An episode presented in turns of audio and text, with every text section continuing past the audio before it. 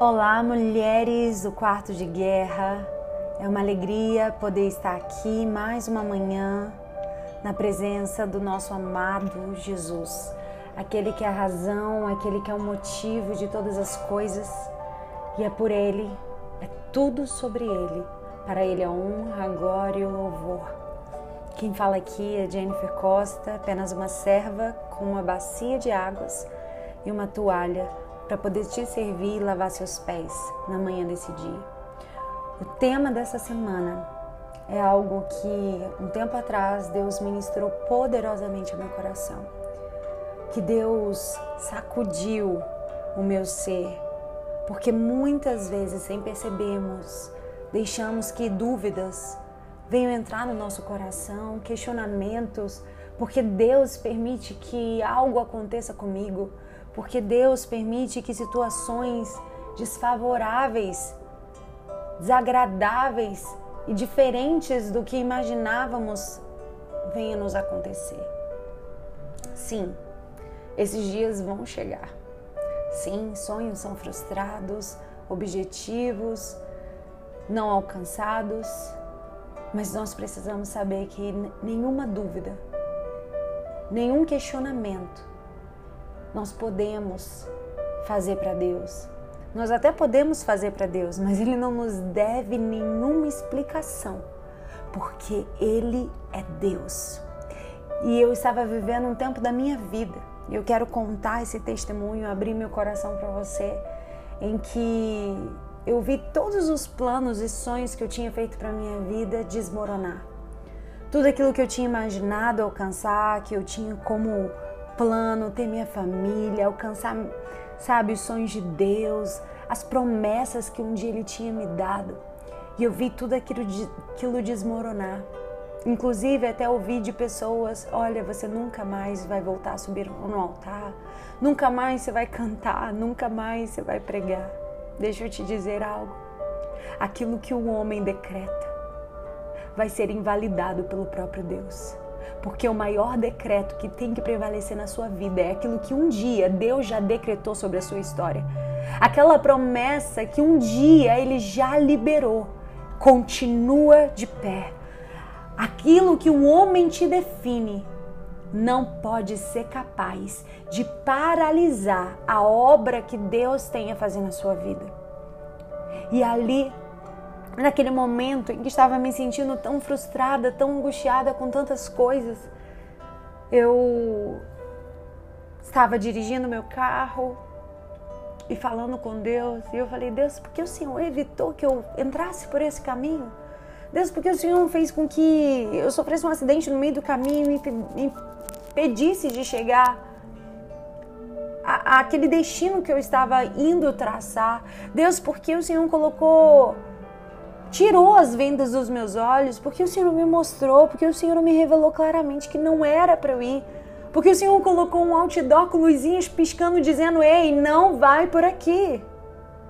E ali eu falei: Deus, por que o Senhor é tão poderoso? O Senhor tem poder de todas as coisas.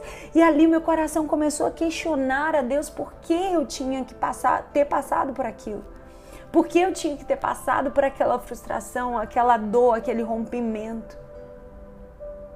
E eu achava que Deus, ele me devia alguma explicação. Eu achava que Deus ele me devia alguma explicação porque eu sempre busquei ter uma vida pautada na palavra, porque eu sempre busquei ser uma filha que o amasse, que o honrasse na minha faculdade, aonde eu fosse. Eu busquei ter uma vida que o glorificasse em todas as áreas.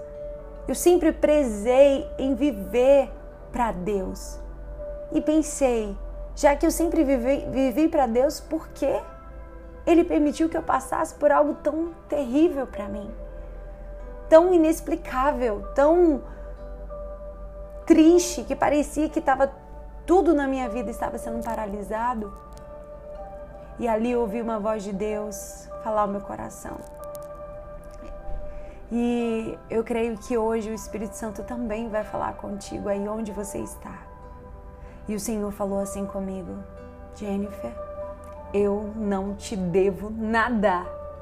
Eu não te devo nada. Eu já te dei tudo o que você precisa. Eu já te dei a minha graça, eu já te dei a minha misericórdia, eu já te dei o meu filho amado, o que eu tinha de mais precioso. Eu já te dei o meu Espírito Santo que faz morada em ti. Eu já te dei tudo o que você precisa para viver com alegria e plenitude. Eu não te devo nada. Uau, quando Deus falou aquilo comigo, eu nunca tinha ouvido alguém ou algum lugar ou alguma postagem isso de que Deus ele não me devia nada. Naquele momento eu comecei a chorar, a presença de Deus veio de uma forma poderosa no meu quarto, no meu carro, e ali eu comecei a chorar, a chorar e sentir a glória de Deus. E eu falei: "Deus me perdoa. Sabe por quê? Porque embora você busque ter uma vida em Deus, embora você busque ter uma vida que o agrade, eu estava questionando, sabe do quê? Dos meus próprios pecados, das minhas próprias decisões, das minhas próprias escolhas. Muitas vezes a gente decide sem consultar a Deus, a gente prossegue no caminho sem buscar ouvi-lo de verdade e depois queremos que Deus venha acertar aquilo que nós não buscamos ouvi-lo. Nós queremos que Deus venha nos dar explicações porque passamos por coisas que nós não paramos na presença dele para ouvi-lo. Nós paramos na frente da televisão, nós paramos na frente do celular, nós paramos na frente do Instagram, mas a gente não para na presença dele para ouvir dele. E quando a gente se move sem a direção de Deus, a gente corre perigo. Quando a gente move, se move sem ouvir a voz dele, a gente corre perigo. E a gente precisa entender que ele é soberano. O que significa dizer que Deus é soberano? O que significa dizer que Deus é soberano é que se ele faz ou se ele deixa de fazer, ele continua sendo Deus. Se ele fizer ou deixar de fazer, ele continua sendo Deus. Ele é Deus hoje e eternamente. Ele não muda, ele é soberano, ele tem o controle na sua mão. Ainda que eu e você nos desespere, ainda que eu e você nos apavore, Deus continua no controle. E é isso que eu quero que hoje você abra o seu coração para receber essa palavra em 1 Crônicas, capítulo 15, versículo 13, diz: Pelo fato de vocês não terem carregado a arca na primeira vez, a ira do Senhor, o nosso Deus, causou destruição entre nós. Nós não tínhamos consultado sobre como proceder. Vou repetir. Nós não tínhamos consultado sobre como proceder. E é exatamente isso que acontece na nossa vida. Muitas vezes a gente toma as decisões, não consulta Deus, não busca ouvir dele como devemos proceder e ficamos magoados, ficamos decepcionados com Deus quando algo não acontece como a gente planejou, como a gente queria. E essa história que eu li para você relata quando Davi, ele quis trazer de volta a Arca da Aliança para o meio do seu povo. A intenção dele era correta. Ele ansiava por ter a presença de Deus no meio do seu povo. Ele ansiava poder se alegrar e se derramar na presença de Deus. Ele separou um dia para para viver este tempo. Foi festa, foi uma banda, foi músicos, foi o povo foi para as ruas. Ele pegou o que ele tinha de melhor para carregar a arca. Ele pegou uma carroça linda, carregada pelos bois, e ali prontamente ele pegou a arca e colocou sobre aquela carroça. Mas a Bíblia diz que no meio do caminho a ira do Senhor se acendeu contra aquele povo. E ali os bois tropeçaram e ali na tentativa de tocar na arca para impedi-la que ela caísse no, no chão, houve morte, houve destruição. E ali houve uma grande lição que Davi aprendeu e que nós devemos aprender com ele. Intenção certa na direção errada promove um caminho errado. Direção certa, direção, intenção certa na direção errada nos leva a um caminho errado.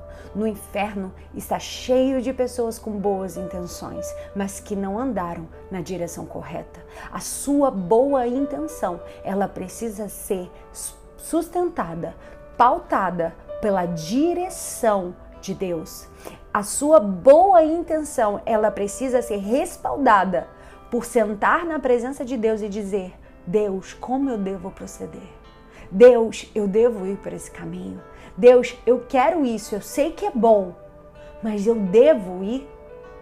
E ali a intenção dele era correta, mas a direção era errada, porque a arca não era para ser carregada por carroça, a arca era para ser carregada pela presença. A arca não se carrega em carroças de boi, mas em ombros de homens. A presença não se carrega numa aparência, mas se carrega na essência. A essência se revelava na aparência, mas jamais pode ser o contrário, a aparência revelar a essência. Jamais. A sua essência ela tem que transbordar no seu exterior. A sua verdade, a presença de Deus, ela tem que transbordar na sua vida. Mas sabe como a presença de Deus transborda na sua vida? Quando você para tudo na presença dele e fala: Deus, eu, eu amo o meu namorado, mas eu quero saber, Senhor, se é a direção do Senhor que eu prossiga para o noivado e para o casamento. Deus, eu amo este meu trabalho, mas eu recebi uma oportunidade de promoção. Eu quero saber se é para eu aceitar ou não. Deus, eu amo pregar a tua palavra, mas eu recebi esse convite, é para eu aceitar ou não. A gente precisa parar na presença de Deus e ouvir dele aquilo que ele tem para nos falar. A gente precisa buscar a direção de Deus. Porque quando a gente não anda na direção, a, de, a destruição nos alcança. Quando você foi feita para que a bênção te persiga, a bênção te alcance e não para que a, a destruição te alcance. Mas para isso é necessário deixar de fazer questionamentos inúteis para Deus e dizer: Deus, eu vim aqui porque eu quero a sua direção. Eu vim aqui porque eu não vou ficar fazendo perguntas para ti quando eu sei que aquilo que eu estou colhendo hoje na minha vida é fruto dos meus próprios pecados. E hoje eu venho me arrepender e pedir que aquilo que foi desconstruído na minha história, o Senhor venha usar para me reconstruir. E assim ele vai fazer. Ele vai te dar um novo nome, uma nova história. Porque Deus ele não descarta nada. Mas uma coisa saiba, Deus não te deve nada. Ele é Deus, Ele é Senhor e nós temos que parar de fazer perguntas inúteis que não promovem edificação, não promovem crescimento, não promovem frutificação na nossa vida.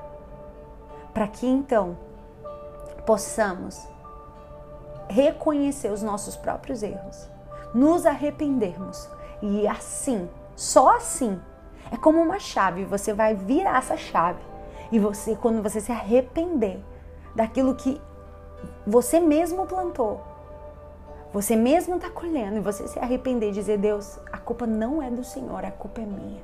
Eu me arrependo, porque o Senhor me deu tudo o que eu precisava para não entrar por esse caminho, mas eu não te consultei, eu não parei para te ouvir. E aí, uma chave vai ser virada na sua vida. E, e essa chave que vai determinar a mulher reconstruída que você será.